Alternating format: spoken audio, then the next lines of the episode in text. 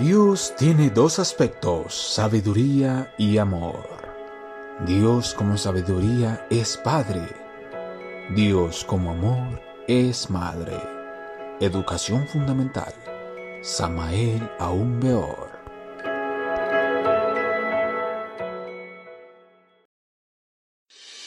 Gnosis. Ciencia y cultura del hombre hacia la búsqueda del ser. Te invitamos a nuestros cursos de autoconocimiento online a través de WhatsApp 100% gratuitos, abiertos en todo el territorio nacional de Colombia. Trataremos temas como el despertar de la conciencia, didácticas del autoconocimiento, meditación y concentración, transformación de las emociones negativas, el significado de los sueños, el sabio uso de nuestra energía, evolución e involución, la psiquis y el alma, el karma y el cosmos, educación fundamental, entre otros.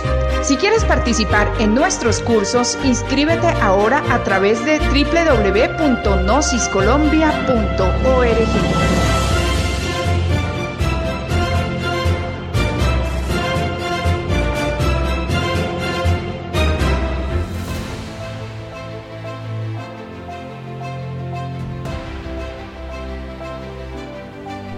Mitos y leyendas.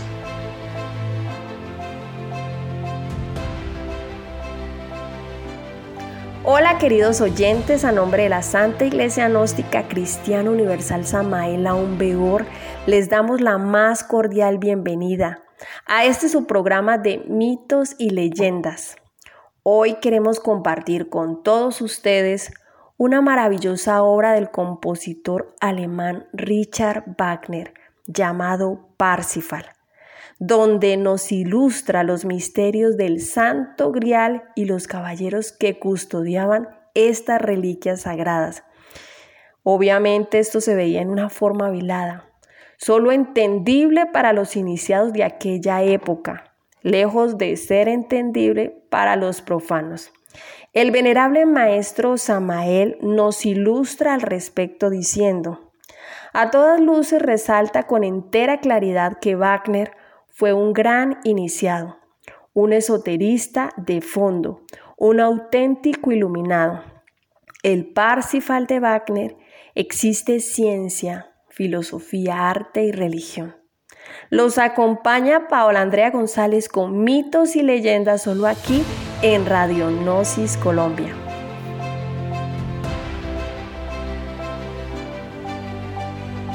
Mitos y leyendas.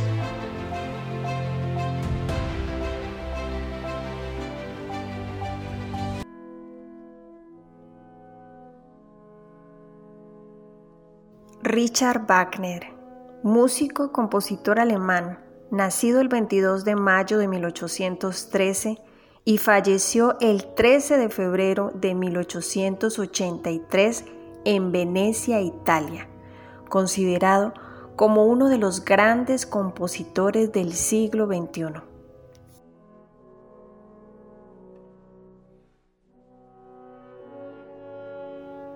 Recordemos que el Parsifal, con sus tres actos, fue representado en todos los mejores teatros de Europa, precisamente el primero de enero de 1914. Y esto nos invita a meditar, dice el venerable maestro Samael. Solo por el estallido de la Primera Guerra Mundial y el estreno simultáneo de Parsifal en todo el mundo culto Wagner prohibió la escenificación de su magnus opus fuera de Bayreuth. El Festival de Bayreuth estableció un monopolio absoluto sobre las presentaciones de Parsifal, que solo podían darse fuera de Bayreuth 30 años después de la muerte de su autor. Es incuestionable que el mundo lo hubiera conocido antes.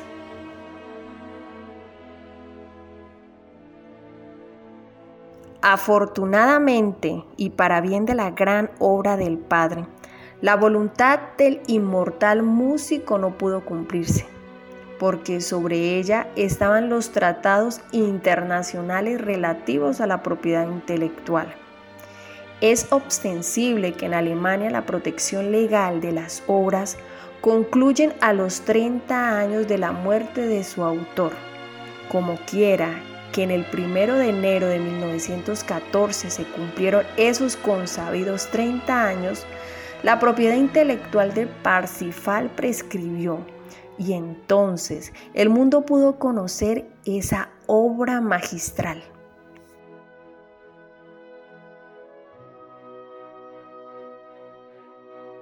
En España, sobre una cadena montañosa, se encuentra el castillo de Monsalvat, ocupados por los sublimes caballeros templarios, terribles custodios del Santo Grial. En el fondo se inclinaba el terreno deliciosamente hacia un lago sagrado. Y también en las vertientes de las mismas montañas se encontraba el castillo encantado del nigromante Clinsor.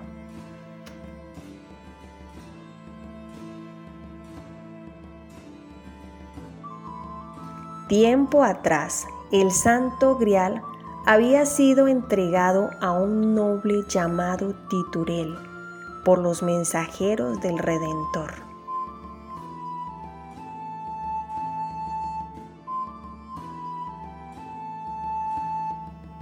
Acto 1 En un bosque cercano al castillo de Monsalvat, Gúrmenes, caballero de la Orden del Santo Grial, duerme profundamente bajo la sombra encantadora de un árbol frondoso, taciturno. Por el lado del vetusto y solariego del castillo del Creal. Resuenan poderosamente la solemne diana de trompetas, que con sus formidables notas saludan victoriosamente el gran amanecer. Gúrmenes despierta a los dos escuderos llenos de infinita veneración. Humildemente se arrodillan y rezan con fervor y devoción.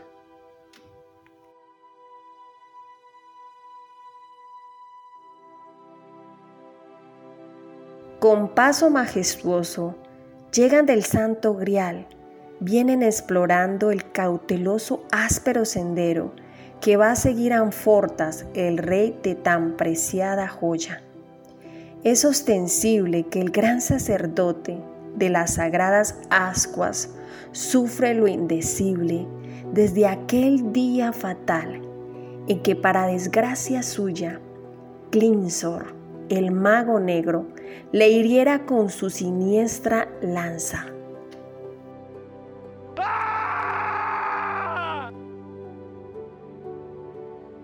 Amfortas, el sucesor de Titurel, viene más temprano que de costumbre a tomar su baño en la piscina sagrada del lago.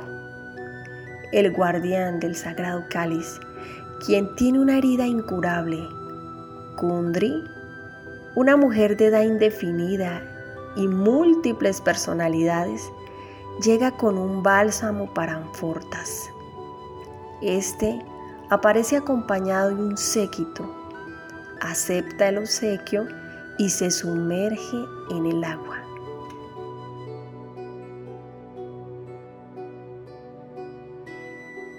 Mientras Gurnemas se lamenta por la herida de Anfortas, los presentes le piden que cuente la historia del hechicero Clinsor, que intentó unirse a la hermandad de caballeros, pero fue repudiado por su lapsivia.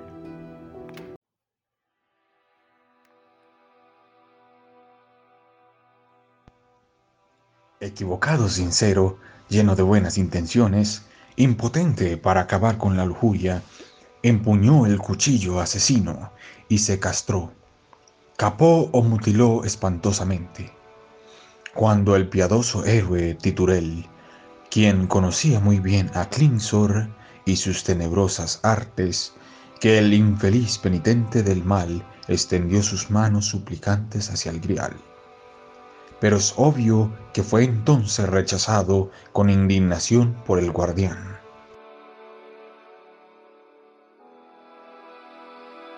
Se sintió repudiado por los señores del Santo Grial y después de haber mutilado con el sano propósito de eliminar las pasiones animales, en él el su terrible y doloroso despecho, imposible de describir con palabras, buscó el eunuco de las tinieblas el arma de vengarse y es incuestionable que la encontró.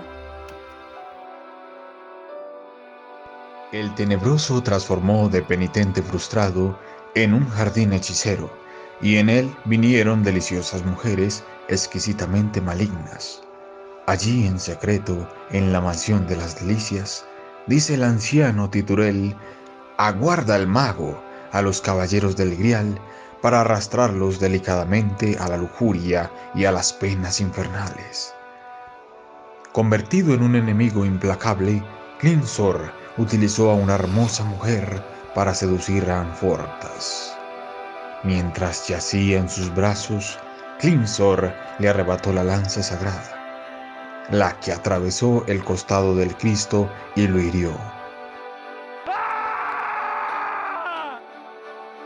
Gurnemans, después de haber narrado la historia, después de la horrenda pérdida de la sagrada lanza, continúa expresándose en los siguientes términos.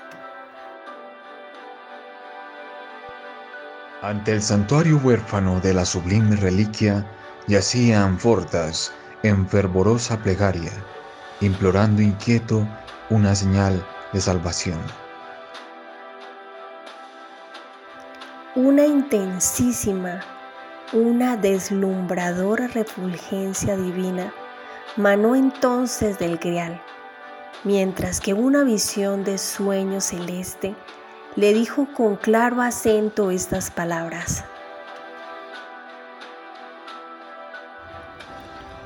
El sapiente, el iluminado por la compasión, el casto inocente, espéralo, Él es el elegido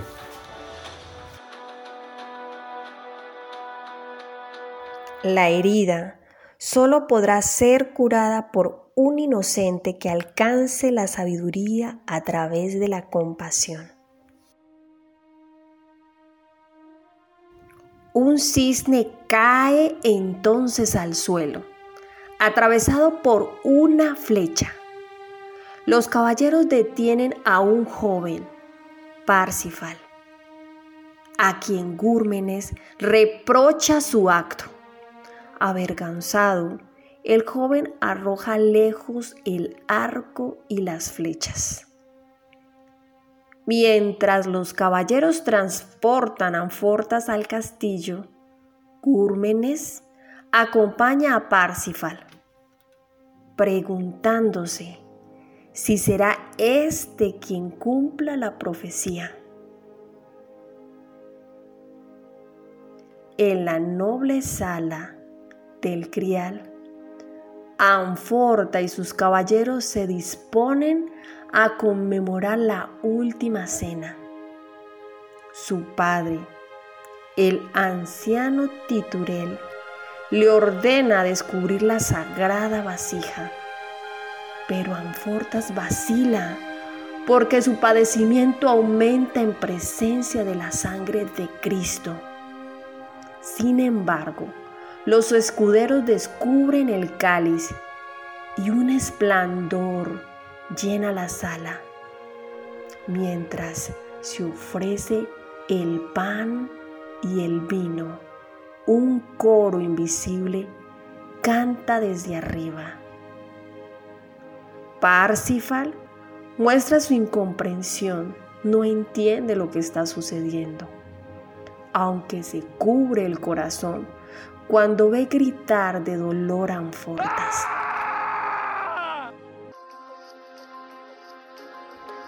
Parsifal le hicieron muchas preguntas. Solo sabía que su madre se llama Erceleide, su pobre madrecita de corazón adolorido le dio a luz huérfano de padre, cuando éste murió glorioso en campo de batalla. La adorable madre, para proteger a su hijo contra el signo prematuro de los héroes, lo crió con infinita ternura, alejándolo de las armas y en medio de las sacras inocencias. Pero en un día cualquiera, aquel mancebo de heroico linaje vio llamas humanas en los bosques.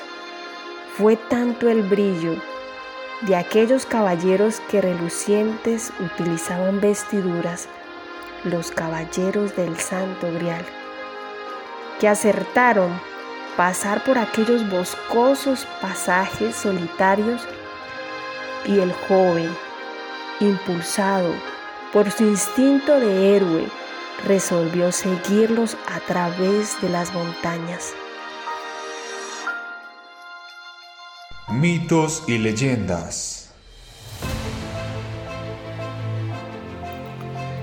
El venerable maestro Samael nos dice que el cáliz estuvo en poder de Abraham, Melquisedec.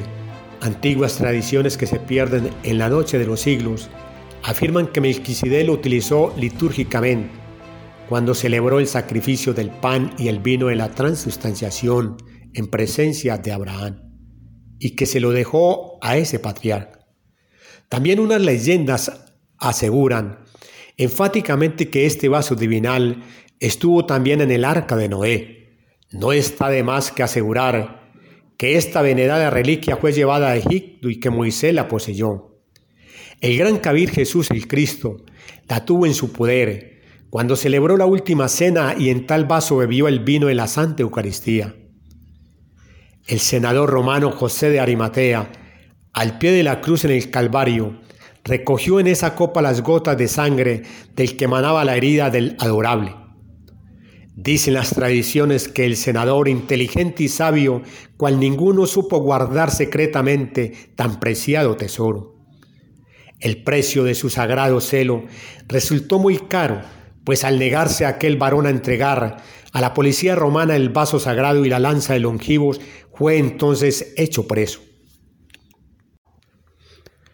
Muchos años después, José de Arimatea, ya libre portando las santas reliquias, se fue a Roma en busca de cristianos, mas viendo la persecución que allí existía, continuó su camino por las regiones del Mediterráneo. Dicen las escrituras antiguas que en una noche en sueños fue visitado el viejo senador por un ángel, quien le dijo, ese vaso tiene un poder magnético muy grande, pues en él está contenida la sangre del Redentor del mundo. Entiérrala allá. Entonces aquel anciano vio el templo de Montserrat en Cataluña, España. José de Arimatea concluyó su terrible misión guardando en el templo esta arcaica reliquia. Lo que sucedió después, los iniciados lo saben. Hoy el castillo de Montselvat, el templo y parte de la montaña de Montserrat entraron en estado de ginas, se ocultaron a la vista de los profanos. Inútilmente los caballeros cruzados buscaron en la Tierra Santa el Santo Grial. Solo como remembranza se conserva la tradición de la copa de plata que se entrega a los campeones olímpicos. Vamos a una pequeña pausa y ya regresamos con más y más de mitos y leyendas en Radionosis Colombia con el Parcifal. No se muevan.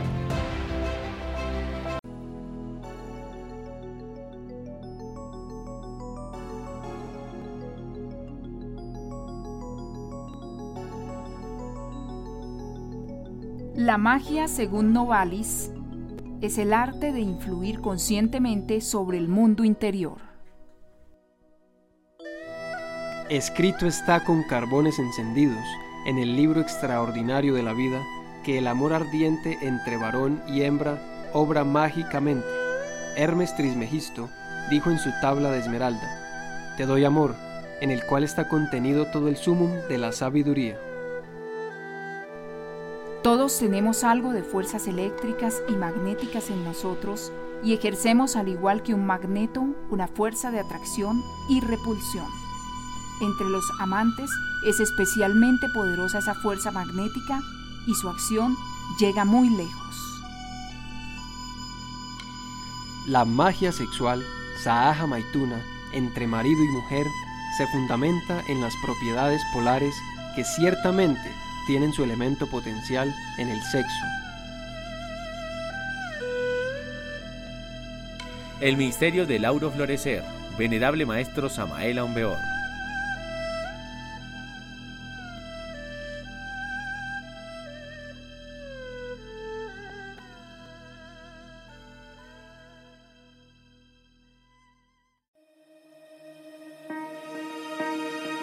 En el arte, la ciencia, la filosofía y la mística descansa el templo de la sabiduría. Escucha Radionosis Colombia.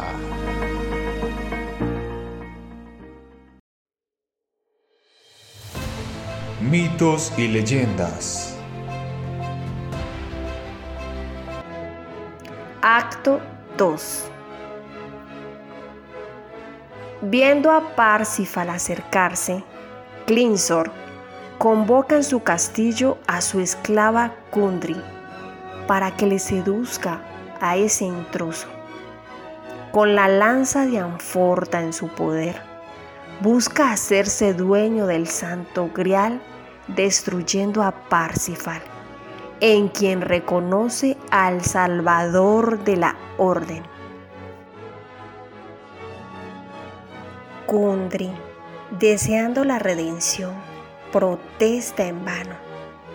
En el jardín mágico de Clinsor, las muchachas Flor intentan cautivar a Parsifal, pero desaparecen cuando Kundry se presenta y trata de seducirle con el recuerdo de su madre. Cuando Kundry se dispone a besarle, el joven retrocede, comprendiendo al fin el misterio de la herida de Anfortas y su propia misión. En mi corazón arde ya la herida, sus lamentos desgarran mi alma. Yo vi sangrar esa herida que ahora sangra dentro de mí, aquí, aquí mismo. El héroe evoca el recuerdo del vaso sagrado y de la sangre divina que derramó el pecado, rechazando heroico a Kundry. Ella se revuelca en el lecho de flores agitada. Ella intenta conquistarle a través de la compasión y le cuenta los padecimientos que ha sufrido después de que se mofó del Cristo crucificado, pero es rechazada de nuevo, maldiciendo a Parsifal a errar sin esperanza en busca de Monsalvat. Llama a Clinsor para que arroje la lanza contra él, para herirlo como Anfortas. Como el joven está puro, resulta por tanto invulnerable.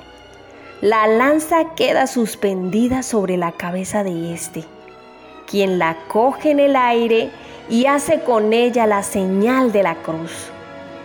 Bajo semejante conjuro el castillo tenebroso de Clinsor cae al horrible precipicio, convertido en polvareda cósmica momento en que Kundry lanza un grito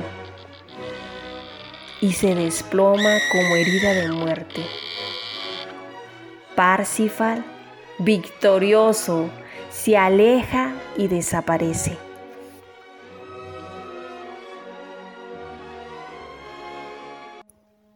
Acto 3 En la primera hora del Viernes Santo, Gurnemes ahora un viejo ermitaño, y sin más ropa que la vieja túnica que aún conserva de los caballeros del Santo Grial, sale de su choza y escucho unos hondos gemidos como de alguien que en profundo sueño lucha contra una pesadilla.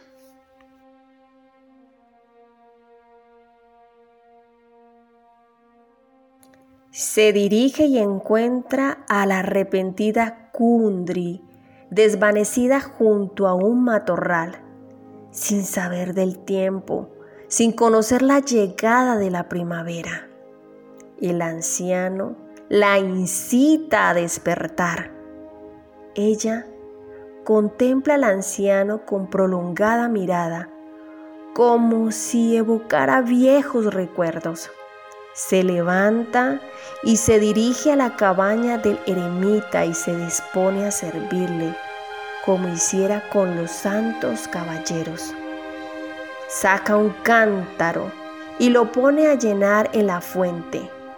Luego regresa a la cabaña en la que se dispone a trabajar como de costumbre en obsequio del último sobreviviente del Grial.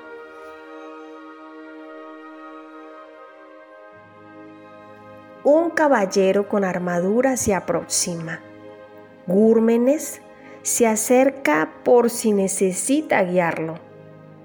Parsifal no responde a las atenciones de la zeta, pero éste le recuerda que es Viernes Santo, día cuya santidad no debe ser encarnecida con un arma, ya que él poseía la lanza.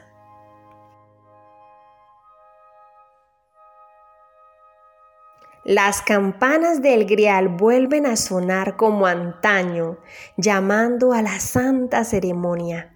Gurnemas Reconoce a Parsifal y a la lanza.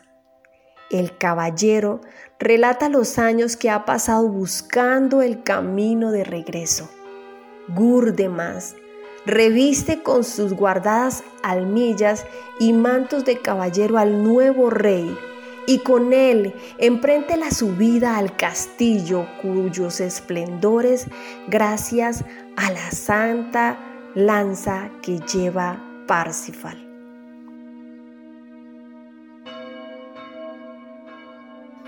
Le quita la armadura y Kundri le lava los pies, secándolos con sus cabellos. En compensación, él la bautiza y loa la belleza de los campos primaverales.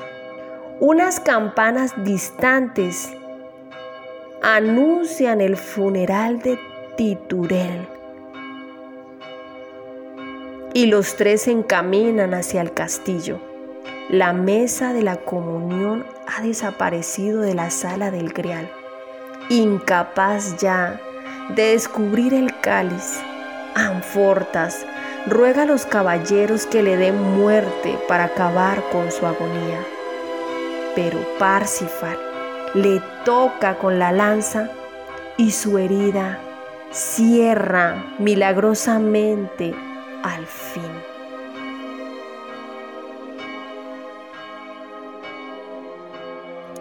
alzando triunfantemente la lanza, todos ante ella se prosternan en éxtasis, mientras que Anfortas, extrayendo el arca de la sagrada reliquia, hace que el ambiente entero se empape de gloria del grial.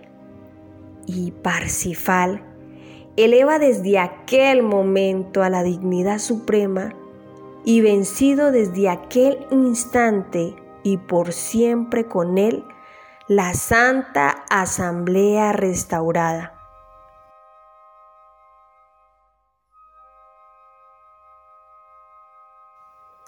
El ermitaño le informa la desdicha en que ha caído los caballeros del Grial, todos desaparecidos o muertos, menos él desde que Anfortas, impotente ya para resistir la maldición de su herida, busca la muerte renunciando a descubrir el sagrado vaso para que no siga prolongando su vida con el hálito inmortal.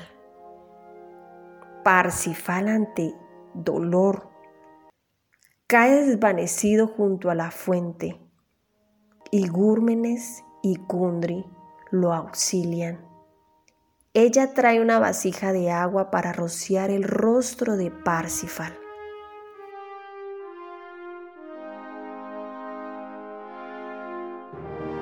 No, exclama el anciano. Lo acercan al borde de la fuente mientras ella le baña los pies, al par que el ermitaño lo despoja de las viejas vestiduras negras del dolor y de la lucha dejándole solo en la blanca túnica del neófito, que es la túnica de la pureza, expulsando todo viejo fomento de pecado.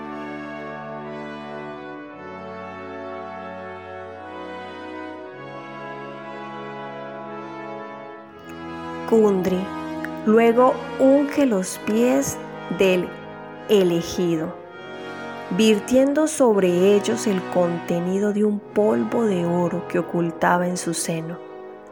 Cual nueva Magdalena, le seca con sus propios cabellos, al tiempo que Gurnemes le unge la cabeza como futuro rey, bautizándole como al redentor del grial y como sapiente por la compasión.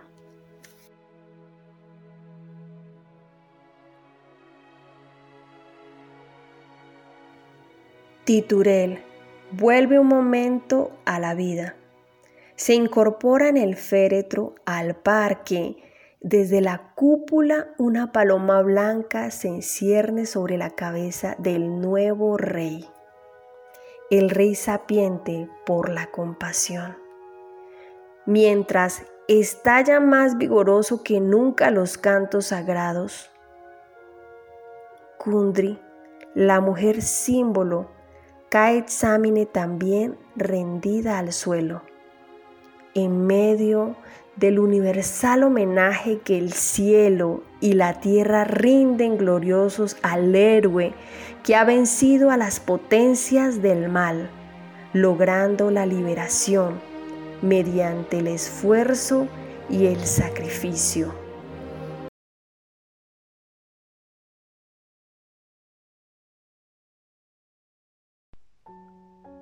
El día que me quieras, el día que me quieras, tendrá más luz que junio.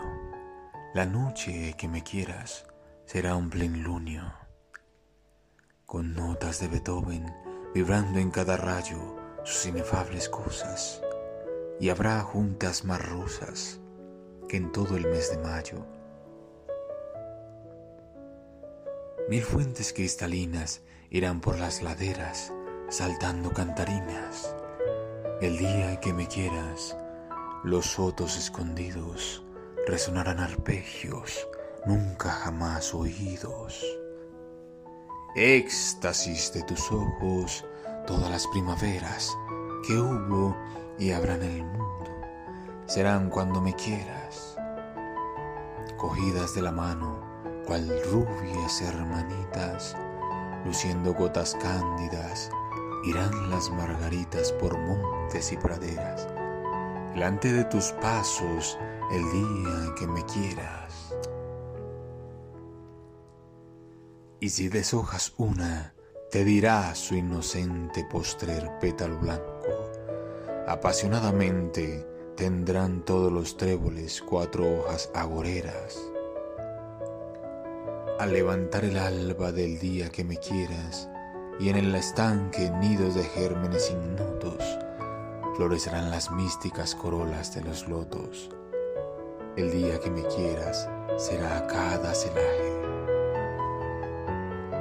A la maravillosa, cada rebol miraje de las mil y una noches, cada brisa un cantar, cada árbol una lira, cada monte un altar el día que me quieras, para nosotros dos cabrá en un solo beso la beatitud de Dios.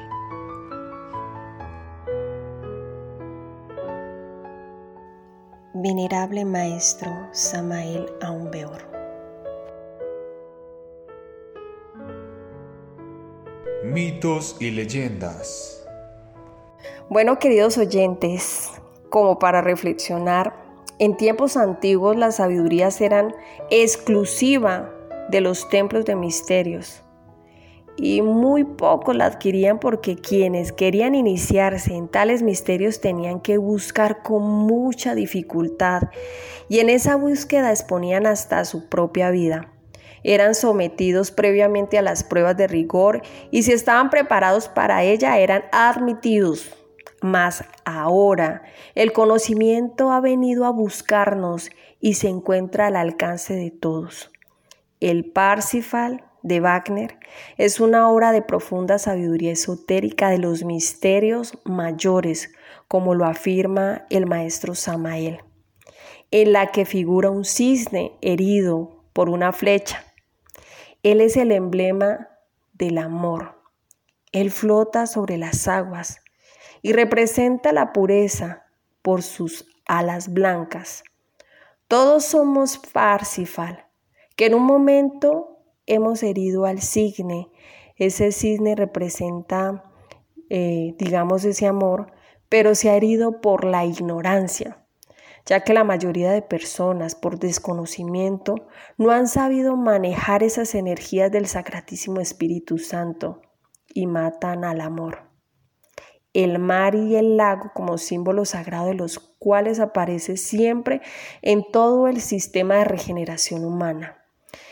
Eh, en el poder de la lanza y el cáliz se encuentran los elementos esenciales para el nacimiento espiritual.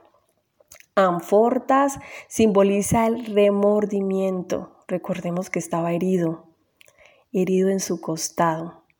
Titurel, la voz del pasado.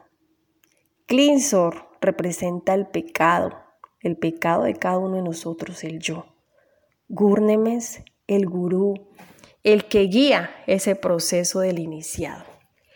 Y Kundri, la seductora. Parsifal, la redención.